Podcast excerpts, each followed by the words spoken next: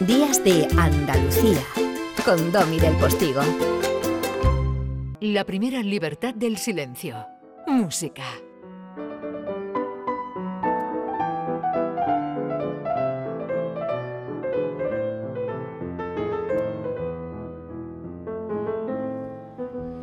Maestro Gil de Galvez, buenos días. Buenos días, Domi, ¿qué tal? Qué interesado estabas en, nuestro Indiana Manuel Navarro Jones, ¿eh? ¿eh? Sí, sí, sí, sí. Estaba muy entretenido porque es que siempre las aventuras que va contando, los sitios donde está, eh, yo es que estoy viendo la película de Indiana Jones realmente, es Alucinante, es alucinante.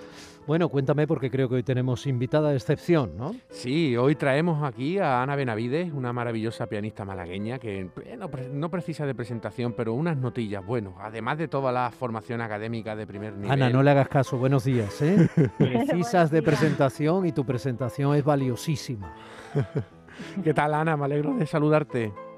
Pues igualmente, encantada estoy de estar con vosotros pasando este rato y con este programa que tanto disfruto. De verdad que ya de ya desde anticipado doy la enhorabuena por la magnífica labor que, hacéis los dos con esta con estas pinceladas que veis sobre la música sobre la música andaluza.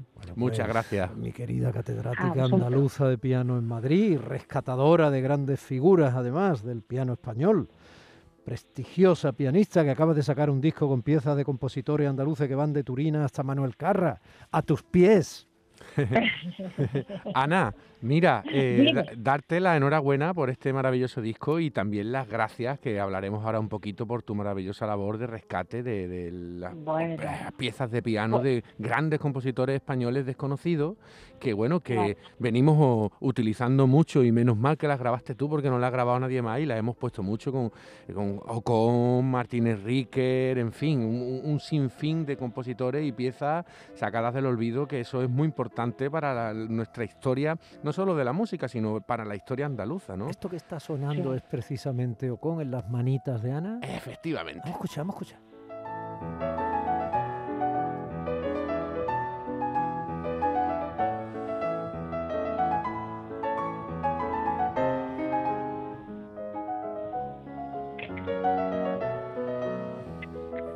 Bueno, eh, fíjate en la razón de andaluza de Eduardo Con, compositor malagueño. Como pero Ana haga todo igual que, las teclas.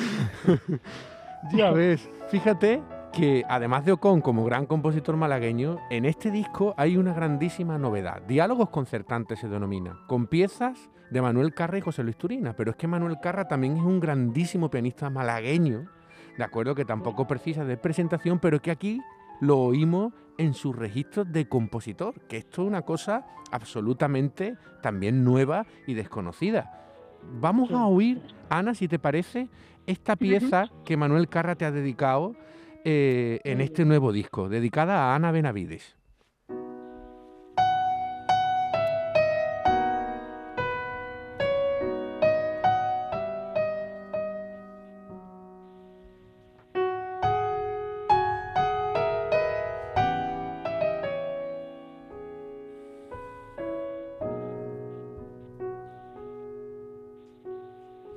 Qué estilo más bonito tiene componiendo Manuel Carra. Es ¿eh? realmente. Sí, sí, sí, sí. Eh, se, llama, la pieza se llama, yo he dicho dedicada a Ana Benavides, pero se llama Para Ana Benavides. Sí, pero ¿qué ¿eh? dices, Ana? que bueno, no es él, esto fue una historia muy bonita porque él, yo estaba preparando las piezas, precisamente las estaba tocando con él, ante él, para que me diera algunas instrucciones, porque la iba a estrenar y me acuerdo que justamente cuando la estaba tocando, cuando terminé, cogió, me cogió la partitura, entonces era manuscrita, no estaba lógicamente editada, y puso directamente para Ana Benavides. Y la verdad es que me hizo muchísima ilusión, porque claro, no me lo esperaba, fue una sorpresa, ¿no? Desde luego, desde luego. Oye, Ana, ¿por qué el piano, la flauta traversera es más fácil de transportar?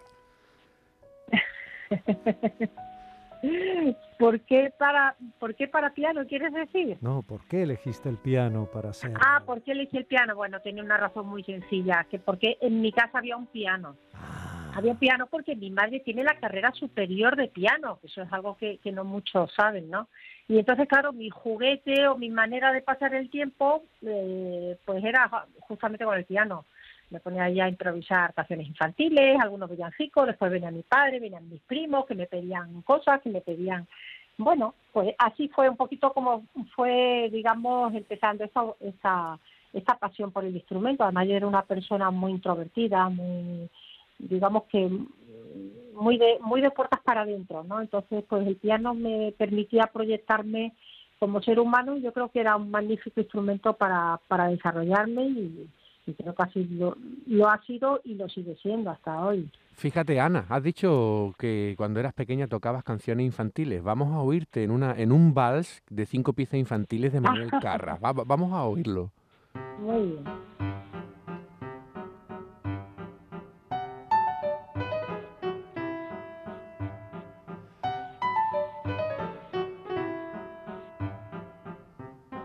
Bueno, para que los oyentes lo sepan, eh, Ana Benavide, Historia Viva del Piano en España, eh, ella recibió lecciones ni más ni menos también que de Alicia de la Rocha, ¿de acuerdo? Eh, estudió con Manuel Carra, Manuel Carra, con José Cubiles, que lo tuvimos por aquí también. hicimos un programa sobre él, es historia del, del, pianismo español, ¿no?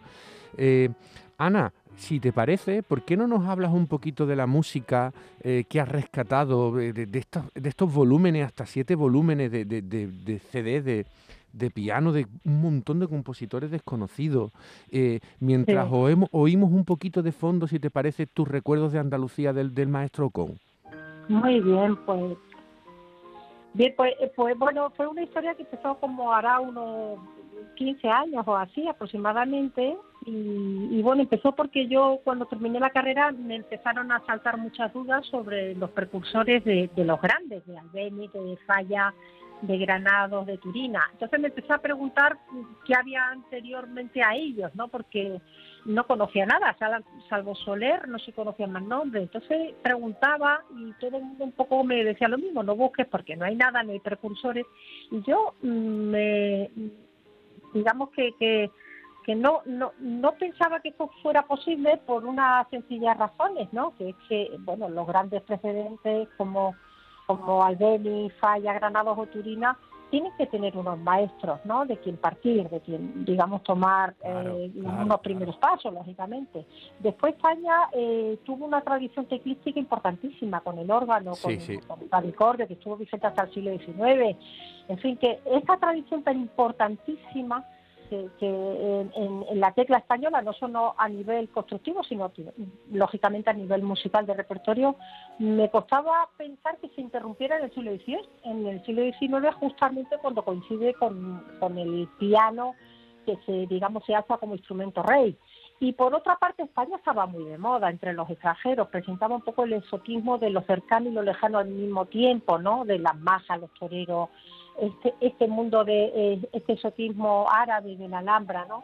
Y eran muchísimos los artistas, músicos, poetas, pintores que venían a España precisamente buscando esta, este atractivo tan romántico y muchos compusieron, muchos músicos como Liszt, como Chopin, compusieron obras partiendo precisamente de, de, de esta inspiración española, mayormente andaluza me mm, yo me resistía a pensar que esto no hubiera dejado un pozo eh, entre los compositores españoles y que hubiera un vacío. Y entonces empecé a tirar del hilo, me encontré con una serie de nombres, yo lógicamente no conocía muchísimo menos la, la música, pero investigando en hemerotecas, en bibliotecas, en archivos familiares y demás, iba encontrando una serie de nombres y después fue, eh, la, digamos, el segundo paso fue recuperar la música de estos nombres desconocidísimos, ¿no? Y empezó a surgir una cantidad de música impresionante. Sí, sí. impresionante. A mí cuando dice la gente, ¿has grabado todo? Digo, ¿qué va? Ojalá, ojalá, pero no, no se puede grabar todo porque está la cantidad de música que tenemos en el siglo XIX que realmente eh, eh, lo que me sorprende es que no se haya eh, recuperado, no se haya atendido de forma de forma digamos detallada porque porque desde luego nos enseña mucho y nos deja mucho a la sensibilidad actual. No, y porque, y porque es nuestro patrimonio quiero decir si no rescatamos y dejamos ahí para que se pueda acudir a él perfectamente grabado atesorado registrado nuestro patrimonio se pierde.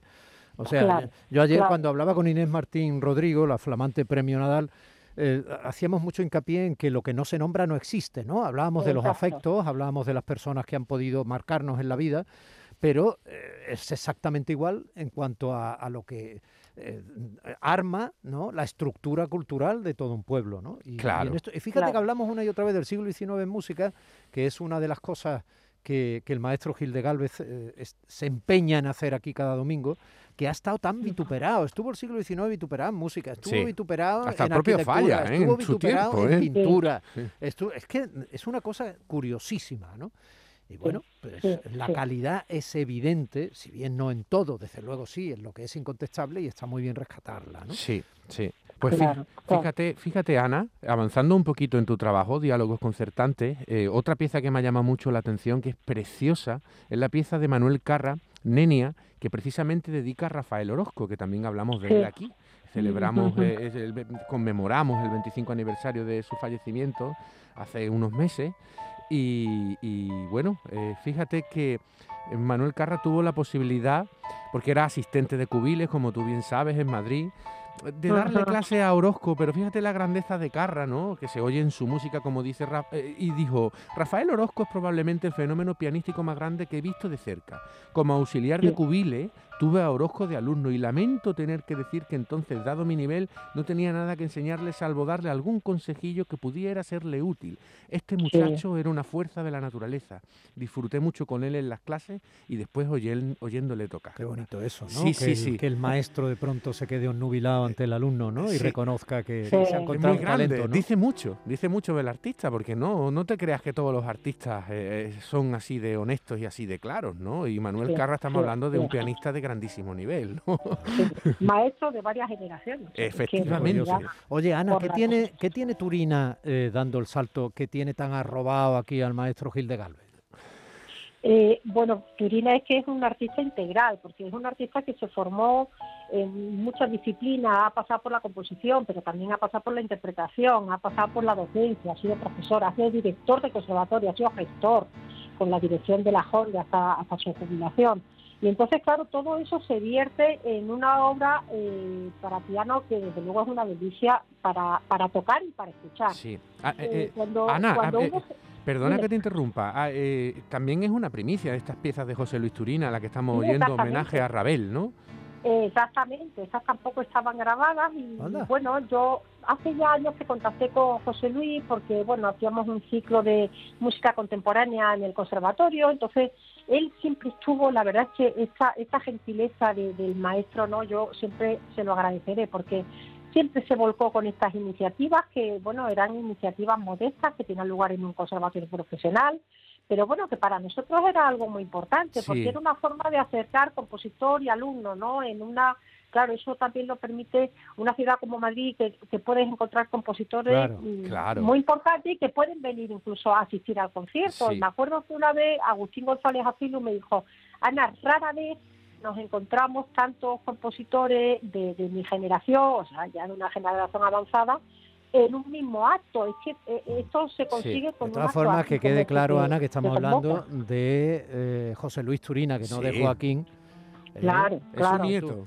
Porque es su nieto. Que lo del aquí nieto, también, Es Domi. nieto. Cuando yo digo que Turina tiene robado a Gil de Galvez, me refería a don Joaquín. Pero en todo caso, No, José Luis Turina también es un- también, un, también, gran pero que compositor y cuando un ha gran dicho señor. Ana, que cuando ha dicho Ana, que es una mujer jovencísima, que, que- que ha hablado con el maestro Turina y tal y cual, no es un ejercicio de espiritismo, lo digo porque hemos empezado hablando No, del negacionismo. Sanador y extraño a científico de Djokovic, a ver si vamos a entrar en esa... Decimos, no, no, no, y aquí yo al piano pues conecto directamente con el alma de aquellos compositores del 19. Ana, lo tenemos que dejar aquí, son casi las 10 de la mañana, volveremos a hablar, haberte tenido es un lujo, un besito. Sí, nos vamos con. Cipriano Martínez Ríquer, eh, compositor y pianista cordobés, con su capricho andaluz. Gracias. Muchas gracias.